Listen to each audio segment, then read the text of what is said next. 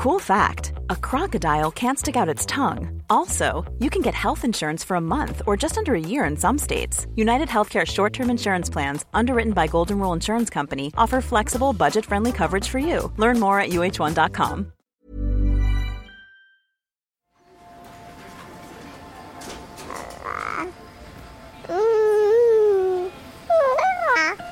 Pour moi, c'est l'emprise que ça a encore sur moi aujourd'hui. C'est-à-dire que même en tant qu'adulte, il suffit d'une phrase, un mot, une réaction pour que mes émotions d'enfant ressortent et que je me comporte comme une enfant et pas comme une adulte. Dans ces moments-là, c'est super important de vraiment se poser deux secondes pour essayer de comprendre qu'est-ce qui nous appartient à nous et qu'est-ce qui est de l'ordre de l'emprise de ce que le parent nous a fait. Ils ignoraient que ce serait aussi dur que ça, je pense. Ouais, ils doivent vivre un enfer. Pourquoi tu m'as jamais aimé? Mais qui a dit que je dois t'aimer C'est qu'il s'agit de déconstruire l'existant pour créer du nouveau. Et le nouveau, c'est la parentalité. Bienvenue dans mon cabinet. Je suis Mathilde Bouichou, psychologue clinicienne spécialisée en périnatalité. Je reçois, j'accompagne des femmes, des hommes, des futurs parents, des couples aussi, autour de toutes les questions euh, qu'ils peuvent se poser sur euh, leur parentalité, leur devenir parent. Euh, Ça peut aller lorsqu'ils s'interrogent sur leur désir d'enfant, aux difficultés qu'ils peuvent rencontrer pendant la grossesse, aux questions d'infertilité, au parcours de PMA, et puis aussi autour de toutes les questions éducatives qui peuvent se poser avec leurs enfants.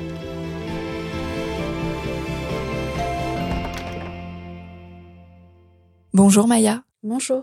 Qu'est-ce qui vous amène aujourd'hui Maya? Donc aujourd'hui, je viens euh, pour parler de comment j'aborde la parentalité, comment je suis maman après une enfance qui a été euh, plutôt difficile où j'ai subi des maltraitances euh, physiques et émotionnelles. Qu'est-ce qui s'est passé pendant votre enfance? Euh, j'ai été pas mal frappée pour euh, tout et pour rien. J'ai pas pu exprimer mes émotions. J'ai pas franchement eu l'impression d'être aimée ou d'avoir un foyer. Voilà, c'est ça, je pense, qui est important, c'est cette sensation d'être en sécurité avec ses parents. J'ai jamais ressenti ça parce que dès que je demandais quelque chose ou que euh, je faisais une bêtise, c'était forcément répondu par de la violence verbale et physique. Ouais, c'était vos, vos deux parents qui répondaient de cette manière-là? Non, un seul. L'autre était plutôt, et c'est peut-être là où j'ai le, le plus souffert, l'autre, je pense, fermait les yeux, savait ce qui se passait, mais euh, ne me protégeait pas. Mais c'est un seul parent qui faisait preuve de violence envers moi. Donc il y avait un de vos parents qui exerçait des violences physiques. Est-ce que pour vous c'est une autre forme de violence finalement, le fait que votre autre parent était plus en retrait, fermait les yeux, faisait comme s'il ne voyait pas? C'est une forme d'acceptation, en fait, de la situation, donc oui. Mais ça, je, je m'en rends compte bien des années après. On ne s'en rend pas compte tout de suite. Même jeune adulte, on ne s'en rend pas compte. C'est maintenant que je fais tout ce travail et que je me rends compte qu'effectivement, euh, à sa façon, sans même me toucher ou me dire des choses euh, difficiles, il a été violent aussi. Quel impact ces violences euh, ont eu sur l'enfant que vous étiez? En fait, je me souviens enfant de me sentir très seule, isolée, et de pas être dans le bon monde ni au bon endroit en fait, et de pas pouvoir m'exprimer. J'avais l'impression d'être muselée tout le temps et de pas trouver une âme, euh, quelqu'un de réconfortant en fait euh, envers moi.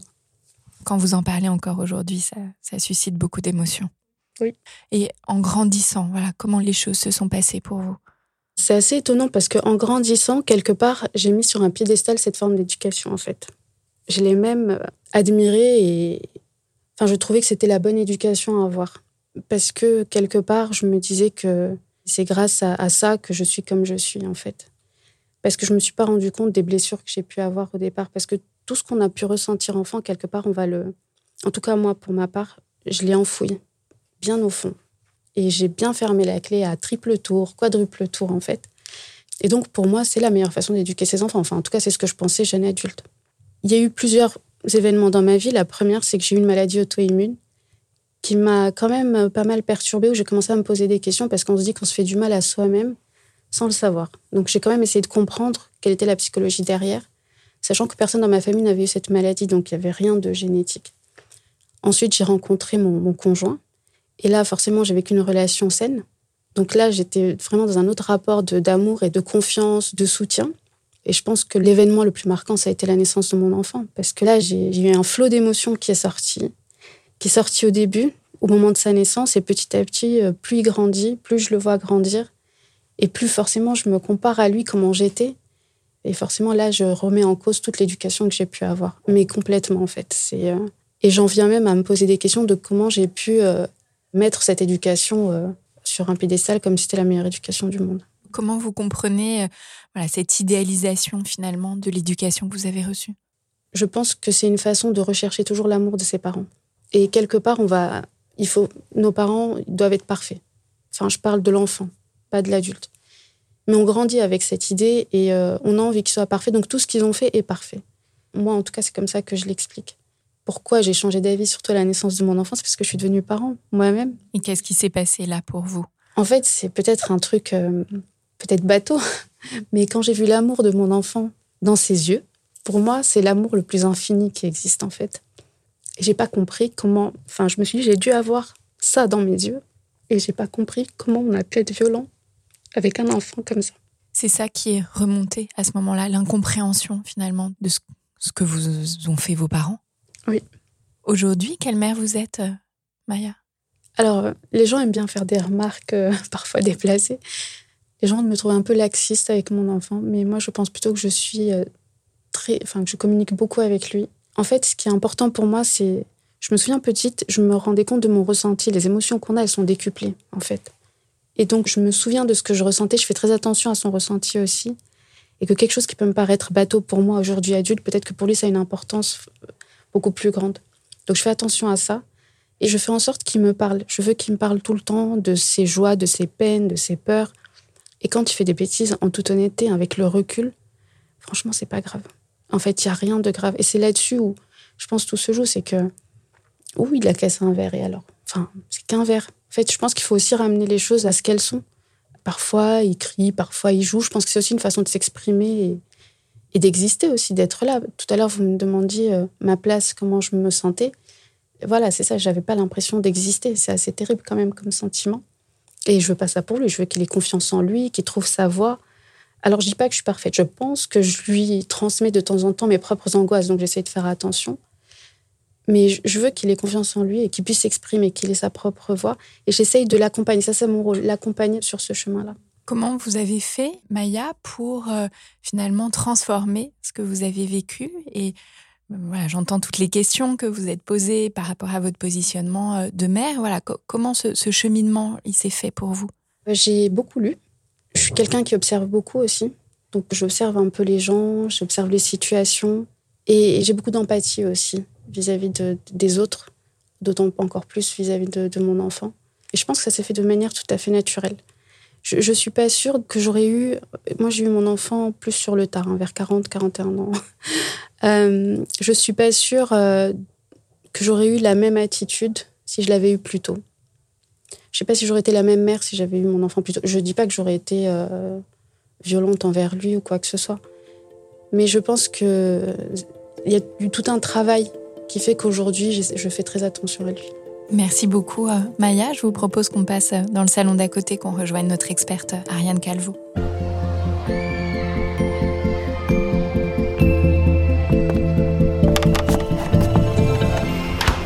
Bonjour Ariane Calvo. Bonjour Mathilde. Vous êtes psychologue clinicienne, psychothérapeute spécialisée en psychotrauma, résilience, autonomie émotionnelle et transition de vie. Vous exercez en libéral à Paris et vous êtes l'autrice de plusieurs ouvrages. Euh, je vais en citer quelques-uns. Le manuel d'autodéfense contre les violences psychologiques, Se protéger et s'en sortir, Sagesse des chakras au féminin, Prendre soin de son adulte intérieur, les cinq étapes pour être libre et heureux se réconcilier avec son enfant intérieur, trouver son élan vital, le décodeur des violences psychologiques, le petit guide de survie psychologique en temps de crise sanitaire et votre dernier ouvrage qui sortira euh, prochainement, l'autonomie euh, émotionnelle. Absolument. Ce que j'observe chez les parents et futurs parents que j'accompagne, comme vient de nous en témoigner euh, Maya, c'est qu'au moment de l'accès à la parentalité, les relations à leurs propres parents sont réactivées, re-questionnées les blessures suscitées par les dysfonctionnements parentaux peuvent ressurgir. C'est à ce moment-là beaucoup de sources de souffrance, d'inquiétude. Quels sont les impacts de ces dysfonctionnements sur l'enfant, l'adulte et le parent en devenir? Comment s'apaiser? Comment apprendre à faire autrement? Autant de questions euh, auxquelles nous allons essayer de réfléchir euh, ensemble avec vous, euh, Ariane, aujourd'hui. Tout d'abord, Ariane, qu'est-ce que c'est qu'un parent dysfonctionnant? Pour moi, la clé de l'éducation, elle est vraiment dans la sécurité intérieure qu'on peut avoir soi-même en tant qu'adulte et celle qu'on va transmettre à notre enfant. Tout notre travail, le cœur de notre job, entre guillemets, en tant que parent, c'est vraiment d'installer et de faire grandir dans l'enfant, à sa façon, en respectant son individualité, une sécurité intérieure qui va lui servir toute sa vie de base d'appui dans toutes les situations qu'il aura affrontées, les positives et les difficiles, parce que on peut éduquer un enfant et lui transmettre des choses, mais on peut pas lui éviter la vie, parce que sinon ça n'a aucun sens. Donc on sait qu'il va traverser des choses, mais on peut, euh, par l'exemple, disons, qui est quand même euh, la façon d'éduquer euh, la plus évidente et la plus immédiate, la plus directe, transmettre une forme de sécurité face à l'adversité, face aux épreuves, face aux crises de vie. Euh, qui sera extrêmement aidante et extrêmement tranquillisante, dans le sens de vraiment un calme intérieur qui serve de base émotionnelle pour affronter la mmh. vie.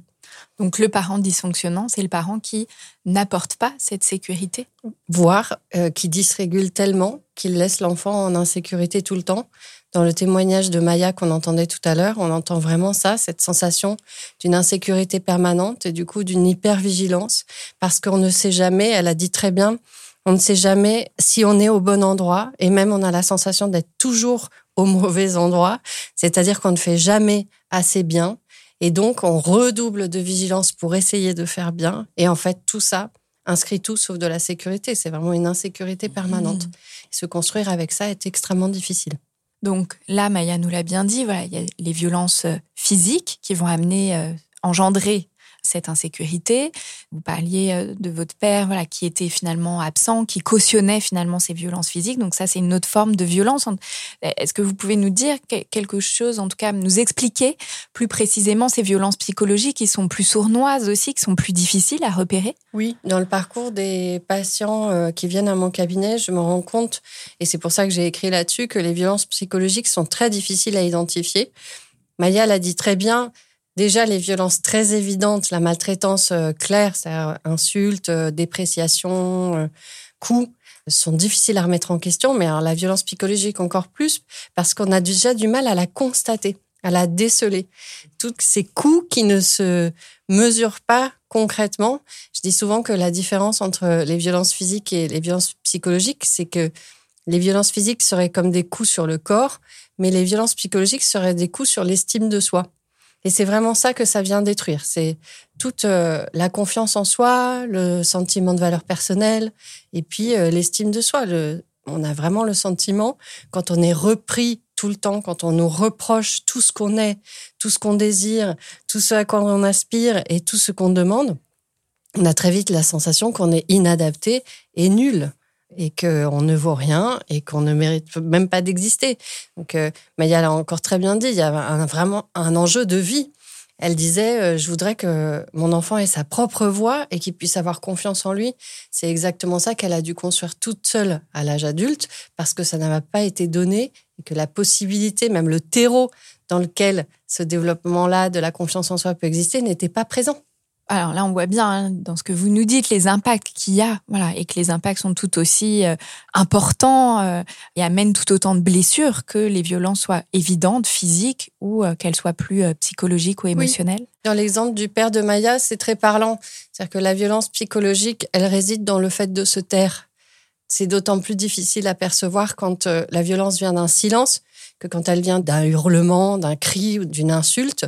Et là, ce qui faisait violence à Maya, c'était que euh, par le fait de son silence, son père cautionnait l'attitude d'une mère qui donnait des coups. Par le fait de détourner le regard, il envoyait le message ta mère a raison, ta mère a le droit de te faire ça. Euh, parce que, sous-entendu encore, tu l'as mérité. Et c'est tous ces sous-entendus qui s'accumulent dans l'enfant et qui lui font perdre toute confiance en lui, mais aussi mmh. tout sentiment de valeur personnelle. Oui, parce que l'enfant, se dit si je ne le méritais pas, l'autre parent me protégerait. Exactement. Et mm. puis il y a aussi cette euh, manie du cerveau, et encore plus quand il est en construction comme chez un enfant, il a besoin de donner du sens. Quand un enfant ne peut pas donner de sens à ce qui se passe, maman me frappe et papa se tait, il va chercher le sens en lui-même. Parce que c'est nécessaire à la construction et à l'apprentissage. On a besoin de donner du sens à ce qui nous entoure quel est le sens que je peux trouver en moi-même? Je l'ai mérité. Hmm. Si ce que je mérite, c'est cette violence, alors je suis nulle. Du coup, on entend pas mal parler des parents toxiques. Pour vous, euh, Ariane, est-ce qu'il y aurait une différence entre les parents toxiques et les parents dysfonctionnants? Pour moi, la seule différence est sémantique. C'est qu'on a beaucoup de mal à qualifier nos parents de toxiques. Donc c'est plus facile à accepter qu'ils aient été dysfonctionnants parce que d'une certaine manière, en tant que parent, on peut tous se reconnaître dans des aspects dysfonctionnants, si on est très Mhm. honnête avec soi-même. Et euh, les mères, on est très très fortes pour ça, pour trouver euh, plein de défauts à notre façon d'être euh, une maman. Mais les pères aussi euh, se remettent en question, évidemment. Et donc, cette histoire de dysfonctionnant permet de supporter un peu l'appellation. En fait, être dysfonctionnant, c'est toxique, puisqu'on vient de le démontrer par rapport à l'estime de soi. Mais c'est vrai que c'est un peu raide d'intituler euh, tous les parents comme étant toxiques. Il y a aussi dans le mot toxique euh, quelque chose de l'ordre de l'intentionnalité qu'on ne trouve pas dans dysfonctionnant. Dans dysfonctionnant, on entend plus que on fait ce qu'on peut, mais que c'est pas au point. Dans toxique, on entend quelque chose de presque volontairement malveillant, ce qui fait quand même une sacrée différence. Maya, qu'est-ce qui, euh, voilà, dans toutes les violences que vous avez subies, a été le plus toxique et qui est encore actif aujourd'hui pour vous? Euh, pour moi, c'est l'emprise que ça a encore sur moi aujourd'hui. C'est-à-dire que même en tant qu'adulte, il suffit d'une phrase, un mot, une réaction pour que mes émotions d'enfant ressortent et que je me comporte comme une enfant et pas comme une adulte. Et c'est plus tard que je me dis, mais pourquoi je me suis comportée comme ça? Je suis adulte aujourd'hui, je peux répondre. Et on se rend compte que même avec le travail qu'on fait, alors l'emprise s'amoindrit avec le temps, mais elle est toujours là, elle est toujours présente. Et je pense que le parent sait qu'il a cette emprise-là et quelque part, il en joue aussi. Et euh, parce qu'il connaît bien son enfant. Moi, je travaille beaucoup là-dessus pour essayer de me libérer de cette emprise qui est très forte aujourd'hui. Ariane, est-ce que vous auriez envie de nous dire quelque chose sur ces phénomènes d'emprise?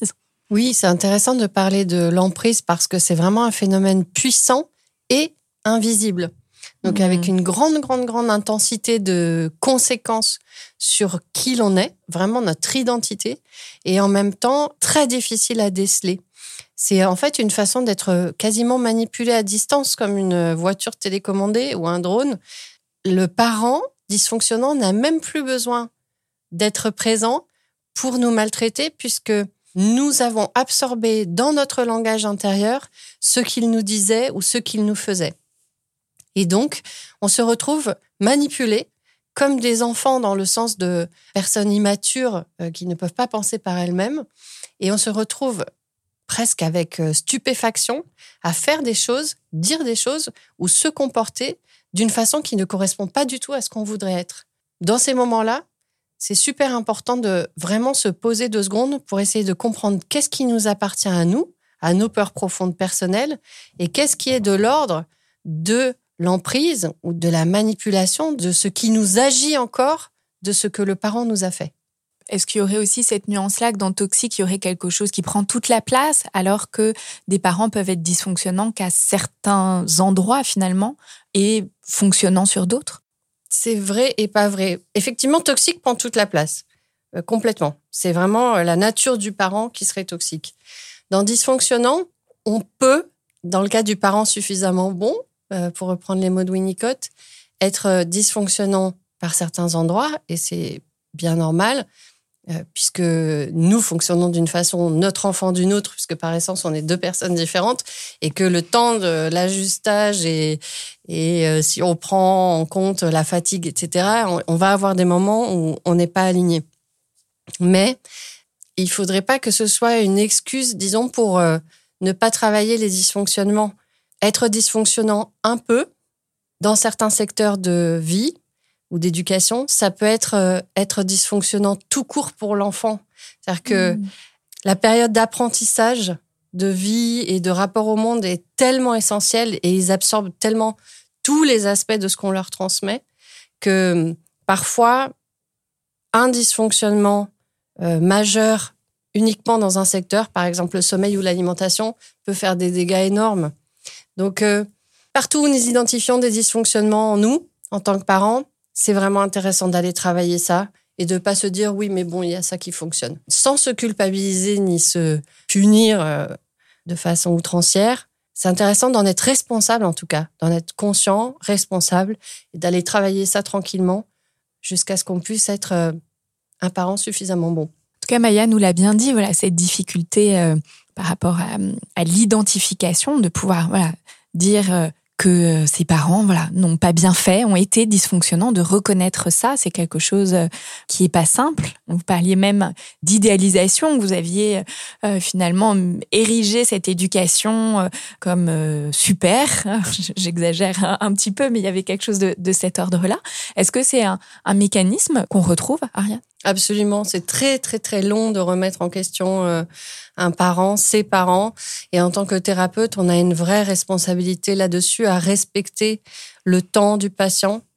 C'est valable aussi euh, quand c'est sa meilleure amie ou son meilleur ami qui est concerné. Ça prend beaucoup de temps d'identifier euh, les maltraitances dont on a été victime et ça prend beaucoup de temps d'identifier les imperfections de nos parents. On a besoin Maya l'a dit euh, très bien, que nos parents soient parfaits, parce que c'est notre façon de les aimer. C'est une forme de réponse à une sensation de dette de vie aussi. On leur doit la vie. Et donc, nous, ce qu'on peut leur donner en retour, puisqu'on n'est que des enfants, c'est l'amour inconditionnel. Donc, tout le monde se positionne déjà de façon euh, pas très adaptée, puisque c'est normalement nos parents qui nous doivent de l'amour inconditionnel et que moi je pense que la dette de vie n'existe pas et qu'elle est même un concept malsain pour euh, qui est prétexte à beaucoup de violences psychologiques. Et au nom de cela, eh ben on met beaucoup de temps à remettre en question ses parents. On le voit beaucoup dans les thérapies de couple, où dès que quelqu'un amène la mère ou le père de l'autre, euh, ça flambe tout de suite parce qu'il y a, c'est insupportable quoi d'entendre quelqu'un d'autre euh, parler en mal d'un de nos deux parents, il y a quelque chose qui est euh, insurmontable quand on n'a pas travaillé, qu'on n'est pas en conscience et peut-être aussi en pardon de ce qui s'est passé et de ce qu'on a mmh. subi. Donc voilà, c'est des processus lents. Euh, il faut aussi réussir à comprendre que ce n'est pas parce que justement on ne cautionne pas les agissements et l'éducation qu'on a reçus qu'on n'aime plus nos parents qu'il faudrait couper les ponts ou prendre des décisions drastiques de cet ordre-là. Ça met du temps d'être dans un équilibre entre euh, choisir ce qu'on veut garder d'eux, euh, leur personne, euh, leur, ce qu'ils sont peut-être, ou la façon dont leur histoire s'est déroulée, ou d'autres choses qu'ils nous ont transmis, et puis refuser d'adopter ou de considérer comme bonne l'éducation et surtout la maltraitance et la violence qu'on a subies. En vous écoutant, je repensais à, Maya, ce que vous nous disiez sur euh, l'amour, voilà, euh, et vous étiez particulièrement émue en nous parlant, voilà, de comment vous aviez vu l'amour dans le regard de votre fils et comment ça vous a interrogé sur euh, bah, l'amour que vous aviez vous reçu de vos parents. Est-ce que l'amour est toujours en question ou, ou remis en cause dans ces dysfonctionnements? Oui, La réponse est absolue. Moi, je crois que tout est une question d'amour, effectivement dans mmh. ces interactions-là entre le parent et l'enfant. Le parent euh, cherche à donner de l'amour et peut-être aussi à en recevoir, et l'enfant cherche à recevoir de l'amour. C'est-à-dire que très souvent, on se rend compte qu'avec des parents dysfonctionnants, l'enfant va très très vite fonctionner de façon à sauver le parent pour pouvoir être sauvé lui-même. C'est de la détresse et de sentiment de solitude absolue de l'enfant que naît l'hyperadaptation au dysfonctionnement du parent, le fait de lui passer absolument toutes les maltraitances et toutes les violences qu'il subit pour pouvoir être un peu aimé en retour. C'est-à-dire que l'enfant se dit très vite, en langage un peu plus profane, que s'il est comme le parent veut qu'il soit, s'il fait beaucoup, beaucoup d'efforts et qu'il essaye très, très, très fort, alors il pourra être un peu aimé. En mmh. fait, ça ne marche jamais comme ça. Hein. C'est toujours un mauvais calcul de ne pas être soi-même pour pouvoir être aimé mais c'est une croyance très forte de l'enfant, encore une fois, parce qu'il pense que tout est lié à lui, parce qu'il ne peut pas penser autre chose, il ne peut pas donner du sens à ce qui se passe en termes de violence. Donc, euh, il va chercher à être le plus près possible de ce qu'on attend de lui, puisque le prétexte à la violence est qu'il fait les choses mal. Donc, il va essayer de faire les choses bien. Et dans ce processus-là, il s'oublie complètement. Mmh. C'est aussi pour ça qu'on met du temps à remettre en question l'éducation de nos parents, parce qu'en fait, on, à la fin d'une éducation comme ça, on ne sait même plus qui on est. Mmh. Oui, on est déconnecté, on a débranché les prises. Euh, Complètement. On ne sait plus ressentir, pour on pouvoir sait plus fonctionner, pour pouvoir aller à l'école, pour pouvoir apprendre, pour pouvoir faire fonctionner le cortex. On fait baisser euh, toutes les autres alertes euh, parce que sinon notre cerveau serait en permanence mobilisé par notre sentiment de danger. et qu'il a besoin de fonctionner autrement parce que c'est la période des apprentissages et qu'il faut qu'on libère de la place cérébrale pour les apprentissages. En tout cas, en vous posant cette question, je repensais voilà des parents euh, que j'ai pu accompagner en, institution et euh, qui étaient extrêmement dysfonctionnants et pourtant qui se disaient aimer profondément leurs enfants. C'est difficile cette question-là parce que comment remettre en question l'amour d'un parent?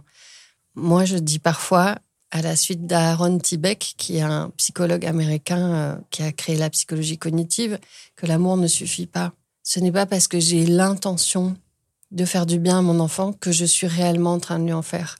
Et c'est ça qu'on doit travailler en tant que parent. Est-ce que c'est ce que je pense qui va faire du bien à mon enfant que je dois lui transmettre? Ou est-ce que c'est m'intéresser à mon enfant réellement, comprendre ses besoins à lui ou à elle et le lui donner ou tenter de lui apporter vraiment? Dans une mmh. écoute absolue. Pour cette écoute-là de qualité, on le sait en tant que psychothérapeute, il faut avoir calmé les voix intérieures qui hurlent et qui ont été blessées émotionnellement. Là, dans tout ce que vous venez de nous dire, Ariane, euh, on entend bien hein, tous les impacts euh, sur l'estime de soi, sur euh, dans la relation avec le parent, comment la relation est abîmée, n'est plus source de sécurité, de confiance, en tout cas un socle solide sur lequel l'enfant va pouvoir s'appuyer pour grandir et devenir un adulte. Quels sont les autres impacts de tous ces dysfonctionnements parentaux? Mais pour moi, l'impact peut-être le plus important de tous les autres, c'est de ne pas pouvoir réguler ses propres émotions. Il y a beaucoup de moments de vie où on a besoin d'être au calme dans la tempête. Et ça, ce n'est pas possible si on a été euh, maltraité, que ce soit psychologiquement, physiquement ou verbalement, quand on était enfant. On n'a jamais de sentiment de calme parce qu'on ne se croit pas capable d'affronter ce qui advient, ce qui crée de l'anxiété, et aussi parce qu'on a été en hypervigilance et en danger toute sa vie, ce qui fait qu'on croit qu'on est en danger toute sa vie d'adulte aussi. Mmh. Donc ça crée cette espèce de peur lancinante de tout et de tout le monde qui fait que bon, nos réactions face à la peur sont très différentes. Hein. Elles peuvent aller de grandes angoisses paralysantes à des crises de colère explosives ou de haine ou de rage qui sont de la peur en fait. Hein. J'imagine qu'on reviendra sur les questions des colères des parents, mais, mais en tout cas, pouvoir réguler sa peur n'est possible et la plupart de ces émotions difficiles n'est possible que si on a visualisé, observé un parent qui était capable de se réguler lui-même. Et pouvoir réguler ses émotions, c'est quand même un énorme euh, avantage dans la vie. C'est-à-dire que vraiment pouvoir affronter la vie en confiance dans ses ressources, en pouvant affronter les choses quand elles se présentent, sans avoir besoin de les anticiper, sans avoir besoin de les contrôler, de les voir, de les manipuler, et sans exploser quand elles adviennent, c'est quand même euh, une qualité de vie et même quelque chose qui est proche du bonheur et de la sérénité, euh, mhm. qui est quand même un beau cadeau à faire à son enfant. Qu'est-ce qui se passe justement quand euh, le parent explose, se met en colère Eh bien, en fait, c'est de la peur. Tous les débordements émotionnels, tous, sont de la peur. C'est-à-dire qu'il y a l'émotion de surface, qui pourrait être de la tristesse ou de la colère. Dans le cas des colères explosives, c'est la colère, l'émotion de surface. Donc la colère, je rappelle, hein, c'est euh, le sentiment de ne pas être respecté ou le sentiment qu'on a été trop envahi euh, dans son espace. Et en dessous, il y a une peur inconsciente la plupart du temps qui pousse l'émotion de surface. Dans le cas de peur inconsciente sous peur normale, ça donne les crises d'angoisse et de panique. Peur inconsciente sous tristesse, ça donne des chagrins inconsolables. Et puis, euh, peur inconsciente sous colère, ça donne rage. Et donc, euh, en tant que parent, si on veut régler ces problèmes de colère explosive, de se mettre dans tous ces états et de sortir complètement de ses gonds pour un verre cassé, il faut régler ses peurs. Et du coup, le parent qui aura lui-même eu des parents dysfonctionnants aura euh, plus de, possibilités, malgré lui, hein, mais de, de propension à euh, finalement se retrouver dans ces situations de gestion émotionnelle débordant, d'aucune gestion émotionnelle. Exactement. C'est-à-dire qu'il aura eu comme modèle des personnes qui n'avaient aucune conscience de leur peur inconsciente et qui les déversaient sur leurs enfants comme si leurs enfants en étaient responsables, ce qui est extrêmement difficile à vivre pour un enfant. C'est-à-dire que on justifie un comportement inacceptable parce que son enfant aurait fait quelque chose qui le justifierait. L'exemple du verre cassé est très bon. C'est-à-dire que c'est juste un verre cassé. Les enfants, par essence, sont maladroits, la motricité n'est pas hyper au point, mais ça devient un truc complètement débordant. Parce que ben, il y a une peur qui pousse en dessous. Alors après, quelle est la peur? Il y en a une qui est très courante. Les autres appartiennent à l'histoire de chacun. Ça m'évoque voilà ce qu'on peut entendre que les personnes qui ont été maltraitées ont plus de propension à être elles-mêmes maltraitantes. Ça ne veut pas dire que tous les parents maltraités vont être devenir des parents maltraitants. Euh, et Maya en est un, bon exemple. Mais voilà, c'est ce phénomène-là finalement. Vous parliez aussi tout à l'heure de l'imitation. Beaucoup, beaucoup, beaucoup mm. travaillé sur elle. Donc, mm. elle le dit très bien. Le parent que je suis devenu à 40 ans n'est pas le parent que j'aurais pu être à 25. Parce que entre les deux, il y a 15 ans de boulot sur soi, de lecture, de remise en question de soi, de ce qu'on a reçu de ses parents, et que ça donne pas du tout la même chose à l'arrivée. Un mm. parent qui a eu des parents dysfonctionnants et qui ne travaillerait rien, qui ne remettrait rien en question, sera un parent dysfonctionnant. Alors là, vous pouvez tout aligner mm. sans aucun problème. Il y a très peu de choses pour lesquelles je fais des corrélations aussi euh, absolues en psychologie, mais celle-là, vraiment, c'en est une. Pourquoi? Mm. Parce que l'éducation s'apprend par observation. Elle l'a dit aussi, Maya, dans les trois choses qui faisaient qu'elle avait pu changer. Enfin, oui, imaginez une autre façon d'être parent. Il y avait les lectures, il y avait l'observation et il y avait l'empathie. Et l'observation, c'est déterminant parce que on peut savoir ce qu'on ne veut pas reproduire, mais pour pouvoir ne pas reproduire, il faut, un, choisir ce que l'on veut faire et quel parent on veut être, et deux, l'observer chez d'autres parents qui fonctionnent de cette façon-là. L'éducation, c'est le seul domaine d'apprentissage qui ne s'apprend que par modélisation. Si je ne prends pas le temps d'observer des personnes qui ont des attitudes adaptées en tant que parents, si je ne prends pas le temps d'observer des personnes qui ont des façons de parler, d'accompagner, de soutenir, d'entourer, adaptées en tant que parents, je ne peux pas les sortir de nulle part. Je ne peux pas les produire à partir de rien. C'est terrible à dire, mais ça demande vraiment euh, une observation active et investie une fois qu'on a déterminé ce à quoi on voulait ressembler, de quel type de hmm. parents on voulait se rapprocher. Oui, c'est vrai, Maya nous l'a bien dit, vous avez parlé de votre conjoint aussi, voilà, de ces rencontres finalement euh, sur lesquelles vous avez pu vous appuyer pour intérioriser, observer et puis mettre à l'intérieur de soi, faire l'expérience que c'est possible autrement. Oui, tout à fait. C'est vraiment une espèce d'équilibre entre ces deux aspects. L'apprentissage, évidemment par la lecture pour pouvoir déterminer par soi-même ce à quoi on veut ressembler et ce qu'on voudrait être en tant que notre identité parentale, disons. Et puis, de l'autre côté, le travail sur ses blessures pour ne pas que les peurs inconscientes créent des débordements émotionnels. Avant de revenir sur ce travail sur les blessures, juste, qu'est-ce qui se passe au moment de l'accès à la parentalité voilà. Euh, Maya nous disait, bah, au moment où je suis devenue mère, tout a ressurgi. Qu'est-ce qui se passe à ce moment-là? Eh ben, on se projette sur le seul modèle qu'on a eu. En mm. fait, euh, tout de suite, on se demande qu'est-ce que nos parents étaient pour nous et qu'est-ce qu'on va bien pouvoir en faire avec la peur énorme qu'on constate chez les enfants de parents dysfonctionnants de reproduire ce qu'ils ont eux-mêmes subi par empathie pour leur enfant. C'est très joli cette façon de dire je me souviens très bien de ce qui se passait en moi quand j'étais enfant et je l'ai vu dans les yeux de mon enfant que j'allais l'abîmer si je le traitais de la même façon. Donc il n'était plus question d'adopter cette éducation que je trouvais parfaite 15 euh, ans avant. C'est le sentiment de se rapprocher de nos modèles et de décider vraiment dans un travail d'individuation, c'est-à-dire de devenir soi-même un individu à part entière, ce que l'on veut être. Donc là, il y a une responsabilité très forte d'un choix. Exactement. Se positionner. Et je dis souvent que le baby blues, c'est probablement une façon de réaliser que plus jamais rien ne sera comme avant. Mhm. Euh, c'est comme un petit deuil de l'irresponsabilité. Parce qu'effectivement, quand on devient parent, une des choses qui est le plus lourde à assimiler, c'est vraiment ce sentiment de responsabilité euh, presque existentielle quoi, dans la vie de son enfant. Et de mesurer à quel point beaucoup de domaines de sa vie vont être impactés par la façon euh, dont on sera un bon parent pour lui ou un bon soutien ou accompagnement mais selon la relation qu'on a pu avoir à cette responsabilité-là et selon la façon dont nos propres parents ont incarné cette responsabilité-là, ça peut être euh, vraiment très compliqué de se sentir investi d'une telle mission. Il y a la façon dont on se repère avec le modèle qu'ont été nos parents, et puis il y a aussi que quand on devient parent, on se voit dans son enfant. C'est-à-dire que la part de nous qui est la plus fragile et la plus vulnérable, qu'on appelle l'enfant intérieur en psychologie, vient résonner avec le vrai enfant que nous avons.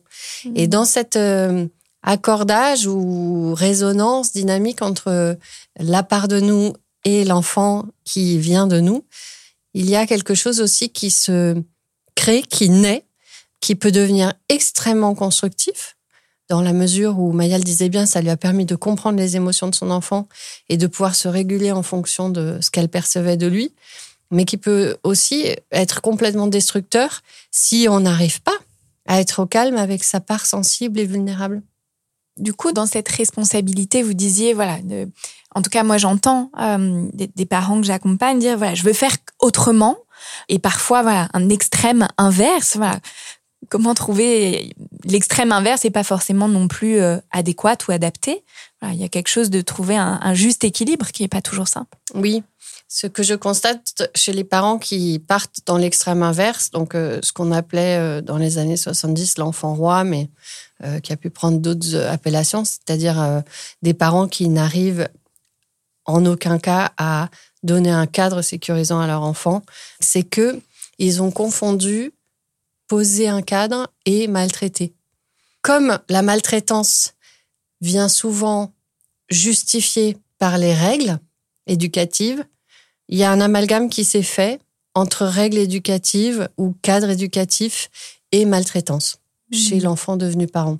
Et du mmh. coup, si on ne veut pas reproduire, eh ben, on va tomber dans cette tentation de ne poser aucun cadre parce que le cadre pourrait être à nouveau prétexte à la maltraitance.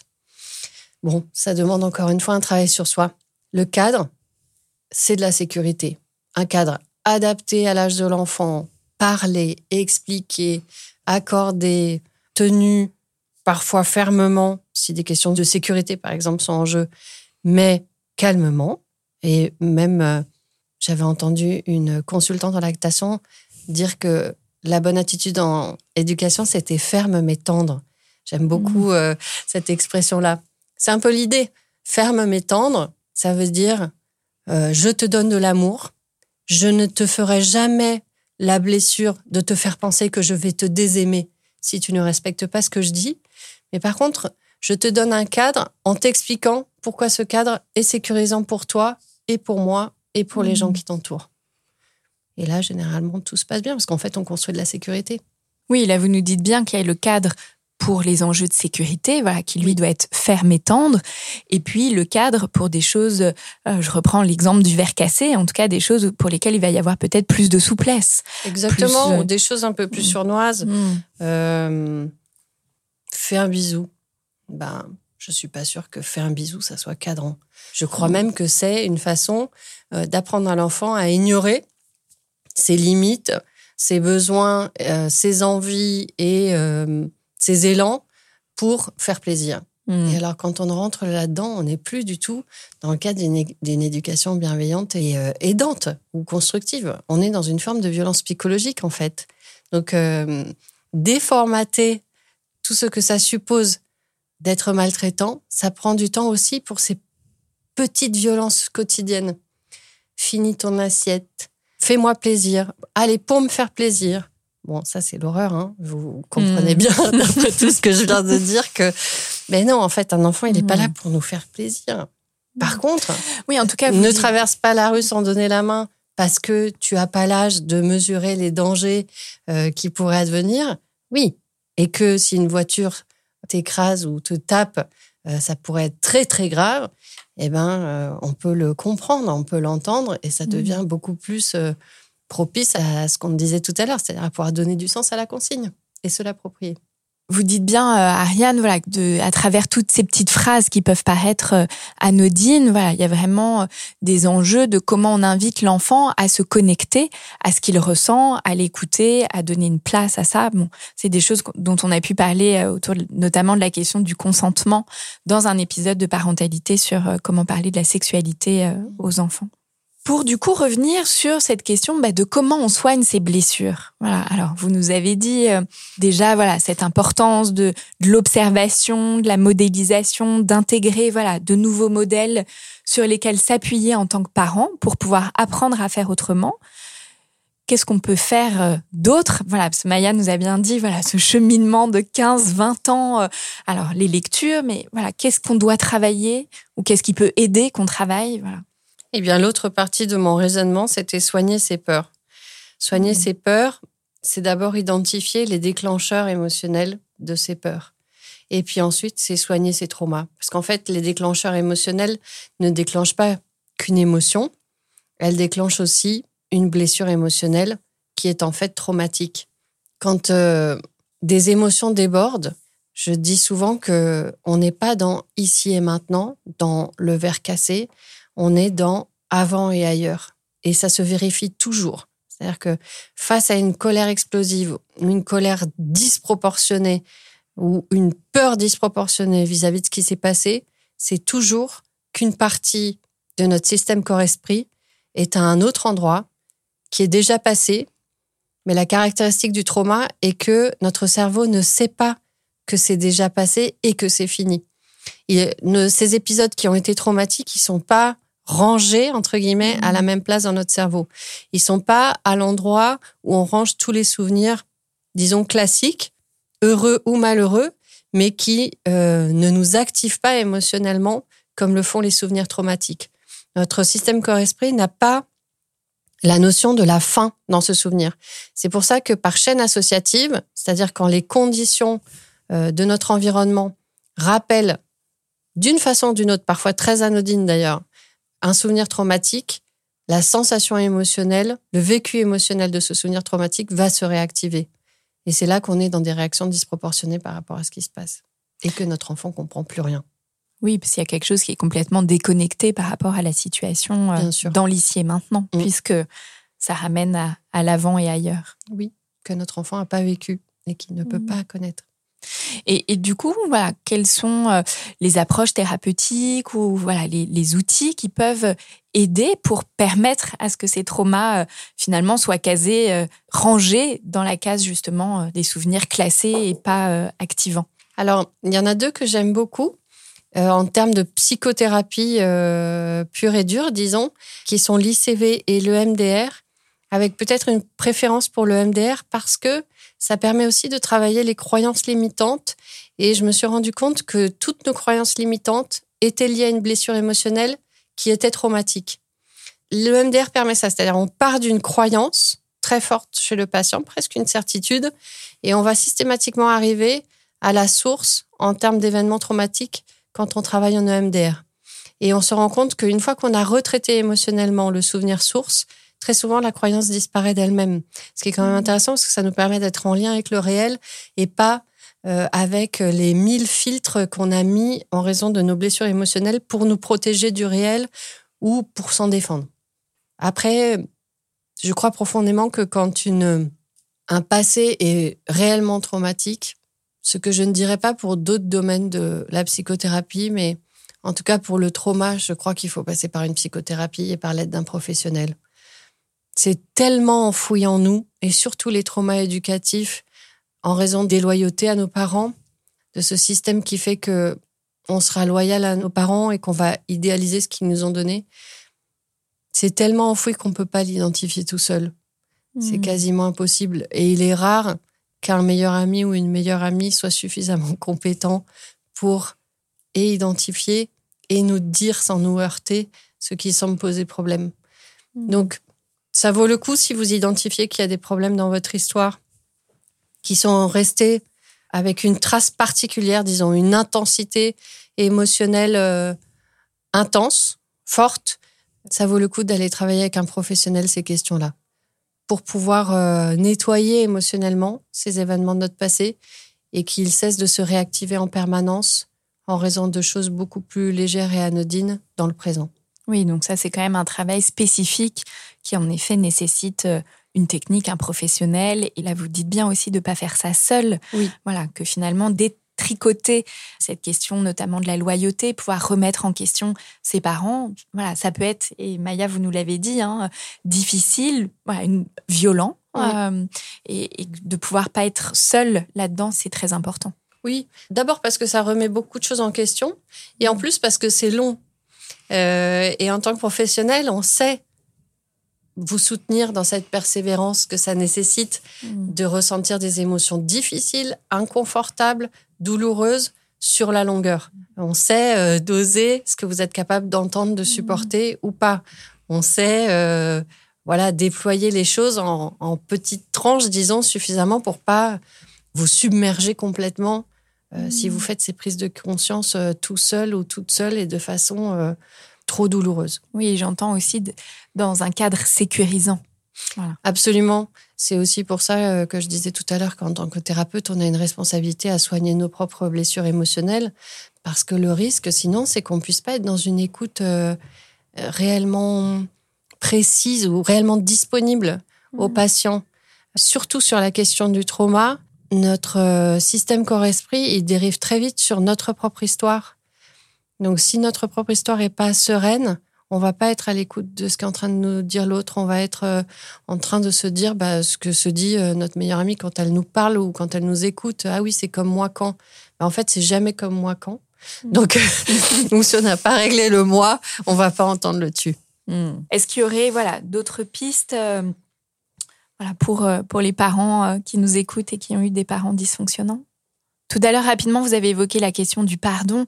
Moi, ça m'a fait penser euh, il y a tout ce qu'on met en avant de ce qui reconnaître ce qui a été dysfonctionnant, mais peut-être aussi pouvoir reconnaître ce qui a pu être fonctionnant même si c'est tout petit.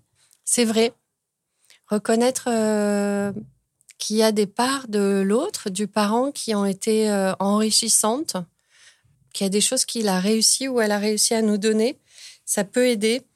Après, la question du pardon, c'est toujours un sujet très délicat, en particulier en psychothérapie, mais pas seulement dans la vie quotidienne. On le perçoit aussi, par exemple, quand euh, euh, nos parents vont décéder, c'est toujours une question qui se pose. Je le vois dans les accompagnements de fin de vie. Les enfants euh, veulent absolument pardonner à leurs parents avant qu'ils partent ou ils meurent. Comment pardonner quand l'autre ne regrette pas? Quand euh, le parent continue à penser que c'était la bonne éducation Et on entend souvent euh, ces justifications à des éducations maltraitantes euh, qu'a évoqué entre les lignes Maya de euh, oui, mais grâce à ça, t'es une bonne personne, t'as réussi dans la vie, euh, t'es poli, t'es gentil, euh, t'es marié, euh, t'as pu faire des enfants. C'est très compliqué. Je pense que ça peut vraiment être une démarche que de soi avec soi. Il y a qu'en soi qu'on peut trouver les raisons du pardon et pas en l'autre, comme on le croit parfois. Donc c'est pas une obligation. Non, il y a rarement des sans. conditions Mm. externes qui permettent de se dire ah là je vais pardonner. Ça peut arriver hein, des parents qui réalisent parce qu'ils ont fait eux-mêmes un travail sur eux par exemple, euh, que ce soit en psychothérapie ou juste euh, personnellement, qui demandent pardon et là ça devient plus fluide et plus simple de pardonner. Mais sinon, c'est vraiment une démarche de soi avec soi, de ce qu'on se sent prêt à lâcher, à ne plus laisser agripper en nous. Et hum, c'est comme une façon de se débarrasser de certains prétextes d'auto-maltraitance. Je vais être un peu plus claire. Très souvent, on utilise ce que nos parents nous ont fait pour ne pas avancer dans la vie, pour ne pas évoluer.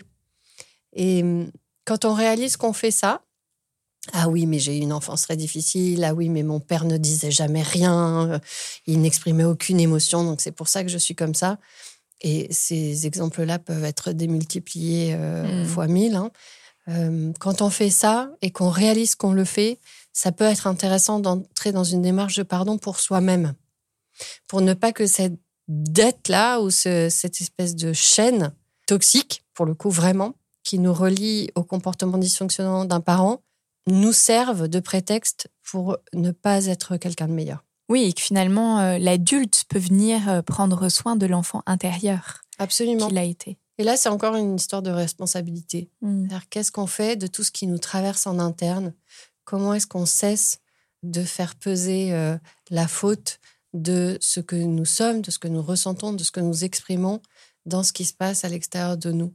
Comment est-ce qu'on regarde, observe, vérifie, assume que tout ça se passe à l'intérieur de nous et qu'on pr- choisit de prendre les choses d'une certaine façon, mais qu'on pourrait choisir une autre façon, peut-être plus bienveillante, plus douce et qui nous permettent plus de s'épanouir, plus épanouissante. Oui, donc si euh, on a subi des choses et à un moment on peut redevenir acteur. Absolument. Et ça ne dépend pas de ce que le parent fait, de ce qu'il a fait. Comme vous nous l'avez bien dit, Ariane, hein, les parents euh, peuvent être dysfonctionnants de plusieurs manières. Hein. Les violences euh, psychologiques, émotionnelles, euh, elles sont, sont plus sournoises, plus difficiles euh, à repérer.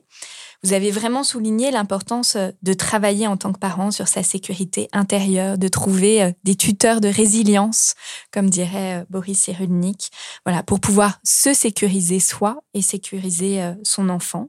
Mais c'est un travail qui est difficile, qui est long, vous nous l'avez bien dit, Maya, mais qui n'est pas impossible. On peut guérir de ces traumatismes précoces, mais pour ça, c'est important d'avoir une prise en charge adaptée. Je recommande souvent des lectures à mes patients Maya, est-ce qu'il y a quelque chose que vous avez lu ou que vous avez vu que vous aimeriez recommander? Un livre qui m'a beaucoup aidé, c'est euh, un livre qui, s'appelle Le drame de l'enfant doué, où j'ai vraiment compris la relation que je pouvais avoir avec euh, mes parents. Et un deuxième livre, c'est celui de Ariane Calvo, qui est La puissance des chakras au féminin. Parce que là, j'ai commencé à comprendre ce qui n'allait pas, en tout cas ce qui dysfonctionnait chez moi et pourquoi j'avais ces émotions qui débordaient. Et je rebondis sur ce que Ariane Calvo disait aussi. Et sur le cheminement que j'ai fait, j'ai aussi, je suis toujours en psychothérapie et évidemment, c'est ce qui m'aide le plus et ce qui me, me permet d'évoluer, en tout cas de repérer les blessures parce qu'elles sont bien cachées. Mmh. Effectivement, il n'y a qu'un professionnel qui peut aller chercher ces blessures-là et, et, nous permettre de les exprimer. Ma meilleure amie, en général, elle s'arrête là où je commence à avoir mal. Alors qu'avec l'aide d'un professionnel, c'est un vrai travail euh, et c'est ce qui m'aide encore aujourd'hui. Merci beaucoup, Maya. Ariane, est-ce que vous auriez euh, des lectures à nous recommander? Alors moi j'aime bien recommander des séries ou des films parce que je me dis que tout le monde m'attend sur les lectures. Donc euh, et vraiment la série euh, dans laquelle j'ai le plus appris sur la question de la famille et de la parentalité et en particulier quand j'ai vu la petite question proposée pour ce podcast la question des parents dysfonctionnants et comment on donne une autre éducation à nos enfants, c'est This is Us qui est vraiment un exemple du genre. Il y a forcément un psychologue dans les dans les scénaristes. Dans les scénaristes, merci. C'est ça ne peut pas être autrement. Mais elle raconte très bien ce avec quoi on se débat en tant que parent, comment notre histoire interfère sur notre façon d'être parent, comment on essaye de faire autrement, comment mmh. euh, on se pardonne certaines choses et d'autres on peut pas. Enfin, je, vraiment, je recommande quand on a envie de réfléchir à ces questions-là euh, d'une façon euh, à la fois drôle et à la fois on verse des litres de larmes. Hein, je préviens toutes les personnes qui nous écoutent. C'est une, vraiment une très très chouette série. Et là, il y a une série un peu plus récente qui s'appelle Maid aussi. Euh, L'histoire d'une jeune fille euh, voilà, qui a eu des parents dysfonctionnants, qui est maman et, voilà, et qui se retrouve dans un couple, du coup, à nouveau dysfonctionnant et qui essaye euh, de s'en sortir. Alors, je vais quand même recommander quelques lectures. Hein. Donc, il y a euh, Parents toxiques, comment échapper à leur emprise de Suzanne Forward. Se construire avec des parents immatures du docteur Lindsay Gibson, Parents bienveillants, enfants éveillés de Laurence Dudek, et puis votre dernier ouvrage qui va sortir prochainement, euh, Ariane, l'autonomie euh, émotionnelle. Un très grand merci euh, Maya d'être venue partager avec nous votre histoire et merci beaucoup Ariane Calvo pour tous vos éclairages, vos conseils, voilà, vos pistes de réflexion. Je rappelle que vous êtes psychologue clinicienne à Paris. Pour ceux qui nous écoutent, je vous rappelle que vous pouvez nous suivre sur Facebook, Instagram et nous écrire à l'adresse suivante podcast parentalité au pluriel gmail.com. Si vous avez aimé, n'hésitez pas à liker et à noter et on se retrouve dans un prochain épisode.